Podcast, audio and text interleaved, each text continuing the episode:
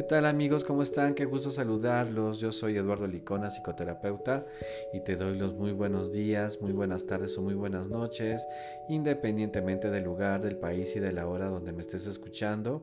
Y hago pues un capítulo más, les, hago una entrega de un capítulo más de tu podcast, La Mirada Interior, este lugar destinado para la autoobservación, la reflexión, el autoconocimiento y el crecimiento de nuestro de nuestra vida emocional, espiritual, psicológica, etcétera, ¿no? Entonces, pues siempre feliz, he estado un poco ausente este, de las redes estos, estos días. La verdad es que eh, gracias por la paciencia que siempre me tienen. No he hecho muchas publicaciones ahorita en las redes sociales porque precisamente eh, siempre hay que hacernos un espacio. Ahorita yo estoy en este espacio precisamente para la autorreflexión en cuanto al contenido que siempre les llevo a ustedes porque pues definitivamente vamos, nos vamos definiendo en los temas que más les llaman la atención y entonces pues siempre en la conveniencia ¿no? de, de pensar qué es lo que les pueda ayudar y de lo que les pueda servir precisamente unos minutos de reflexión y que ustedes puedan trabajar. Lo que pues por lo regular todas las personas que tenemos tenemos que trabajar tarde que temprano no como bien lo dice Jung este que el camino de la autoobservación de, de preguntarte por tu vida interna este pues es un camino que se tiene que transitar tarde que temprano y que más nos conviene hacerlo temprano, ¿verdad? Entonces, pues bueno, eh, eh, fíjense que en México el 30 de abril es el Día del Niño, este que es donde yo grabo este podcast y de donde lo saludo, desde México, y entonces eh, es considerado el mes del niño también, el mes de abril. Por eso es que este capítulo es Sanando un poco mi niñez, segunda parte. La primera parte, la primera entrega la pueden encontrar aquí en el podcast, este, ya sea en, las plataformas que lo encuentran, en Spotify, en Anchor, en, en, otros lugares donde afortunadamente se, se, se promueve este trabajo. Y pues bueno, hoy vamos a hablar precisamente para seguir sanando este niño interior. Este, este término, el trabajo de niño interior, ¿no?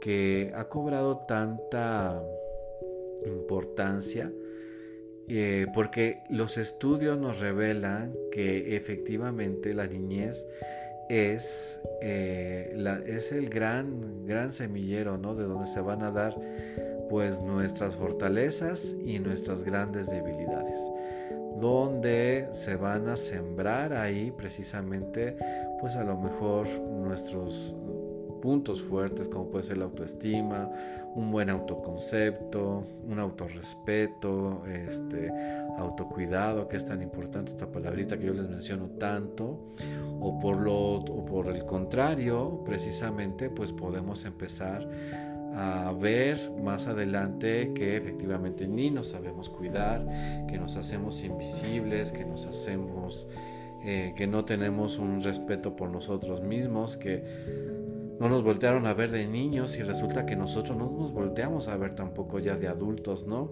Que seguimos postergando nuestros deseos, nuestros sueños, eh, que no alcanzamos ese potencial que nosotros sabemos eh, que tenemos ahí este tema tan bonito del potencial humano, ¿no? Entonces, eh, pues resulta que nunca nos desarrollamos, que nunca terminamos incluso de lo más básico, de gustarnos a nosotros mismos, ¿no? Entonces, imagínense una vida que tú tienes, pero con en una vida donde no te gustas, donde no te volteas a ver, donde te ignoras, donde te lastimas, donde te, lastimas con las relaciones, con las deudas, con las adicciones, con las parejas, eh, te lastimas con el trabajo, con la forma en cómo comes, la forma en cómo tomas, eh, con alguna adicción, con este con estar generando relaciones caóticas alrededor de ti y y de muchas otras formas, ¿no? Entonces realmente tenemos que hablar de la niñez. Y bueno, hablar de la niñez, queridos amigos, es que yo podría hacer un podcast con 100 capítulos. Este es el número 56. Estamos en el capítulo 56 de este podcast. Eh, pero yo podría hacer 100 capítulos nada más hablando de la niñez, de todo lo que esto conlleva, de todo lo que esto, eh, de todos los temas, de cómo podríamos eh, haber sufrido lo que sea. O sea, porque precisamente una familia, que vamos a suponer que sean papá, mamá y tres hijos, ¿no? Y pueden ser que dos no presenten tanto tantos, síntomas, por decirlo de alguna manera, pero un tercero sí. ¿Por qué? Porque precisamente cada uno ve eh, su vida y asimila las experiencias de distintas formas, ¿no?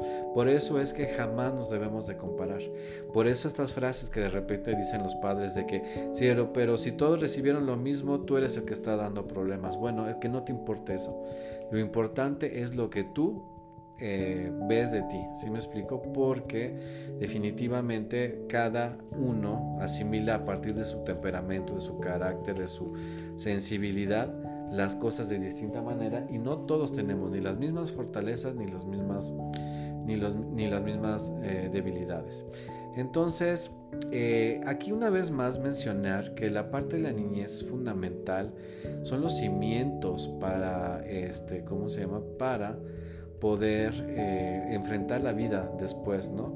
Los cimientos de autoestima, precisamente lo que yo les decía, de responsabilidad hacia nosotros mismos, de valía. Y cuando hablo de valía es de que cómo validamos lo que queremos, lo que sentimos y todo esto, eh, cómo fuimos eh, observados de alguna manera, la atención que nos pusieron y que eso se replica también en nosotros, cómo nos observamos, la atención que nos ponemos y cómo nos hablamos a nosotros mismos y cómo eh, sentimos también a partir de eso y cómo sentimos a partir de ser nosotros, que eso es como muy importante porque ser nosotros debe de estar bien, ¿no? Pero vamos a hablar de algo muy importante hoy en particular, de que cómo empezar a saber que es la persona adulta, los que ya somos adultos, que somos, que somos los adultos los que estamos eh, enfrentando la vida y que no es el niño lastimado el que sigue dominando, que sigue, nos, sigue dominando a nosotros como adultos. Aquí hay algo muy importante, por ejemplo, y voy a poner un ejemplo ¿no? de, de un caso mm, aquí que yo traté en algún tiempo, de una mujer que ella sufrió de abuso sexual este, cuando, era, cuando era niña. El primer abuso lo sufrió a los seis años por una negligencia absoluta de parte de su mamá.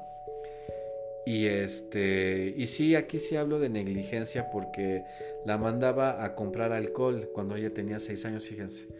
La mandaba a comprar alcohol y la persona a la que le compraba esa niña de seis años el alcohol resulta que, este, que abusaba de ella, ¿no? Y entonces la mamá nunca tuvo esa precaución, ese cuidado, y después sufrió abuso de otra persona, y después eh, ella siguió replicando las conductas de abuso, pero, pero no es que ella fuera abusadora, o sea, no, no, en este caso no, no se repitió así. A lo que yo voy es que para ella eh, se, le, se le instauró en la mente el chip, se le instaló ahí de que eh, su cuerpo era para satisfacer ese tipo de apetitos eh, de manera clandestina, de manera oscura, eh, en cuestión de mucho silencio, porque les digo que desafortunadamente el abuso sexual infantil es un flagelo que se vive muchísimo en silencio.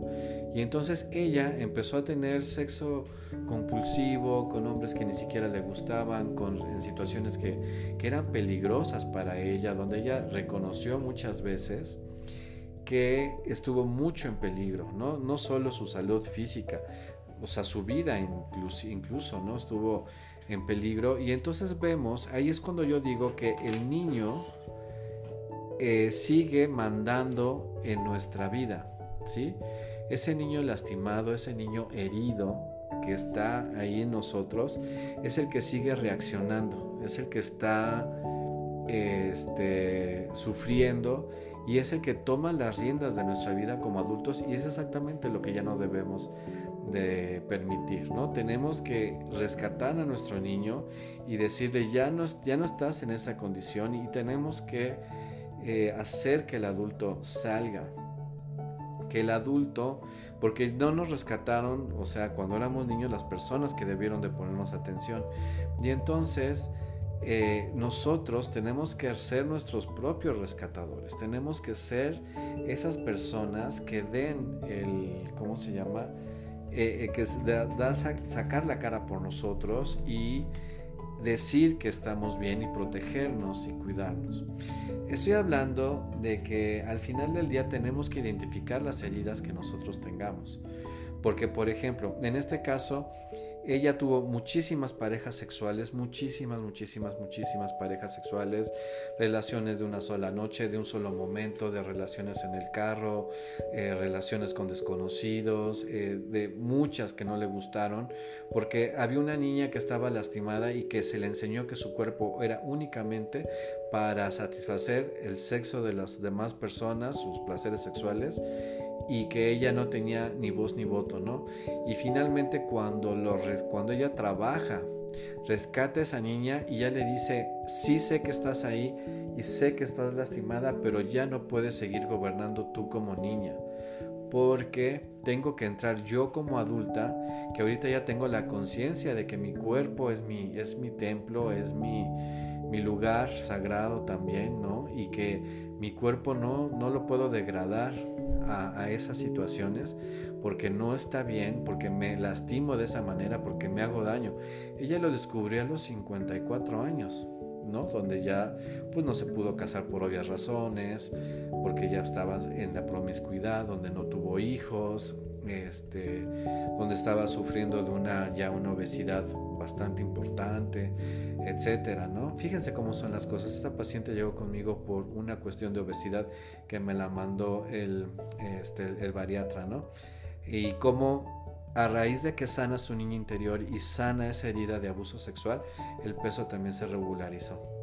Entonces no podemos dejar que los niños lastimados estén en nosotros. O por ejemplo, un hombre, otro ejemplo, de que él sufrió el, abandono por parte de su madre, que lo entendió con el tiempo, pero al final del día fue un abandono porque su madre era muy golpeada por su papá. Entonces ella deja al papá, tiene que huir, lo tiene que dejar y se lleva a la mujer, ¿no? Y entonces deja al hijo varón con él, porque al final ella decía que él era bueno con, con, el niño, ¿no? Varón, pero un hombre misógino que a las mujeres las atacaba. Entonces ella presentía que el abuso iba a continuar ahora con su hija, ¿no? Los golpes y el maltrato. Entonces ella decide irse porque era una manera de, de hasta de preservar su vida, ¿no? Porque vemos así como son las cosas. Y entonces este hombre, abandonado por parte de su madre, estaba en un matrimonio de abuso también. ¿Por qué? Porque la mujer lo maltrataba, la mujer lo humillaba, la mujer este, lo ninguneaba, este, ella le era infiel, este, también lo llegaba a agredir físicamente, lo ridiculizaba, pero él, se, él aguantaba todas estas situaciones porque no podía concebir en su mente que sufriera el abandono ahora de su esposa, ¿no? Porque eh, hay algo en psicología, queridos amigos, que se llama el doble golpe, ¿no? O el segundo golpe, el doble golpe o segundo golpe, como lo conozcan ustedes, que a lo mejor tuve el abandono por parte de mi madre y entonces la estructura humana es, es fuerte, la verdad que somos muy fuertes como, como personas y podemos soportarlo, ¿no? Pero un segundo abandono por parte de su esposa es a lo que se, llama, le llama el doble golpe. Entonces cuando a lo mejor ya la persona eh, cae, todas sus estructuras se caen y entonces ya no lo soporta tanto, es cuando ya puede entrar en, en unas situaciones de depresión severa. Entonces, este, él aguantaba todo esto porque tenía mucho miedo de ser abandonado. Y entonces aquí vemos otra vez como el niño herido por el abandono de, por parte de su madre estaba tomando el control de la vida de este hombre, ¿no? él es el que estaba gobernando la situación. El niño que tenía miedo de ser abandonado es el que hacía que este hombre, un adulto, aguantara todas las vejaciones por parte de su esposa. ¿no? Y entonces, hasta que yo también le expliqué que él tenía que salvar a ese niño, rescatarlo, observarlo, tener una plática con ese niño y decirle que las cosas estaban bien, que ese niño había sufrido mucho, que no estaba, que no, ese niño no tenía ni las fortalezas, ni las herramientas emocionales, ni el trabajo, ni las facultades para poder este, enfrentarse eh, a, ese abandono y ese sentimiento de pues de descobijo, de pues de abandono en todo lo que tiene que, o sea, en lo que, todo lo que es la incertidumbre, el que seguramente pues no fui suficiente para que mamá se quedara conmigo, etcétera. Ese niño ya no podía seguir tomando las riendas y entonces entró el adulto. Y el adulto es el que puso orden. Y el adulto fue el que dijo, yo no me merezco esto.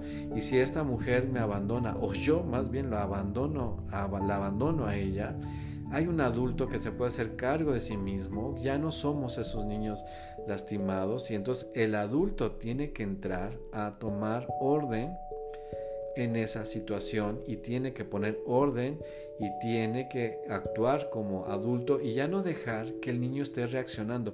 Porque tenemos que, y este es el consejo que te doy, queridos, que les doy, queridos amigos, que observen quiénes están reaccionando en ustedes.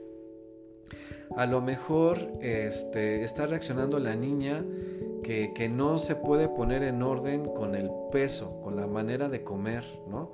Porque sigue siendo esta niña que se, que se que cubría sus necesidades con la comida, ¿no? Que se escondía para comer y entonces sigue siendo esa niña la que no controlaba los antojos, ni, ni, el impulso por la comida, ni la ansiedad por comer, la que sigue haciendo que seas una adulta con sobrepeso y que no puedas estar en un peso saludable porque eh, sigue reaccionando la niña, ¿no? O porque estás muy enojada a lo mejor muy enojada, muy enojado con tus padres y les estás reclamando cosas a tus 30, a tus 40 años, a tus 50 años, les sigues reclamando cosas porque no te dieron la atención, porque no te voltearon a ver, porque no estuvieron contigo y ya son unos ancianos tus padres, pero la que sigue reaccionando es una niña que le está reclamando todavía, ¿no? Hace rato se lo explicaba una paciente que a veces los ciclos neuróticos de la familia son así.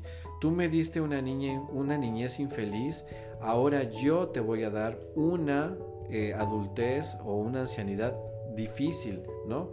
Porque vamos a engancharnos en estos círculos neuróticos y viciosos en los cuales tú me diste una niñez infeliz, ahora yo te castigo con con una adultez eh, difícil, ¿no? Y no me voy de la casa y no me caso y me quedo contigo.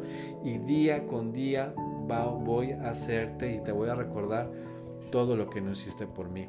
Entonces tenemos que ser adultos y el adulto es el que tiene que tomar las riendas de, de la vida. Si tú sientes que traes heridas del pasado, que no las has podido sanar, por ejemplo, un padre alcohólico, una madre ausente, una madre golpeadora, una madre neurótica, controladora, un padre vejador, un padre abandonador, un, padre insultante. O sea, lo que haya sido, tienes que identificar quién está eh, reaccionando, si es el niño o es el adulto.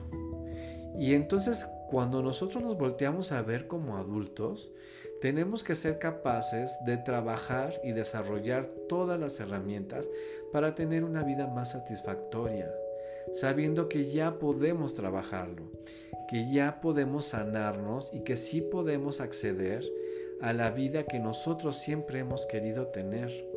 Las otras personas que tú los ves que tienen una vida mejor, porque no hay vidas perfectas, pero si tú ves que tienen vidas mejores, es porque a lo mejor ya, ya el, adulto es el que ha tomado el control de las cosas.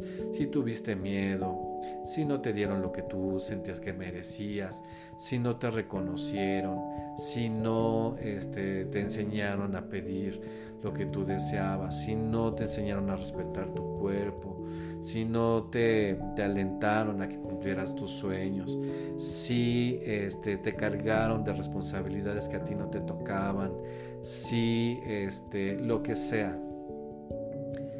Tienes que ver, yo te pido que te sientes, que medites, que te observes, porque no hay de otra, te tienes que observar y tienes que decir quién está reaccionando. O sea, está reaccionando el niño que hoy hasta hoy se niega precisamente a ver sus sueños, cumplir sus metas, el niño que no se siente merecedor de nada, o sea, sigue reaccionando él o va a tomar el control el adulto que sabe que tiene que trabajar, o sea, el adulto con conciencia que sabe que a lo mejor solo no va a poder, pero que, busca ayuda en, una terapia, en cursos, en, en meditación, en, este, en leer libros, o sea, de la manera como tú te quieras ayudar, ¿no?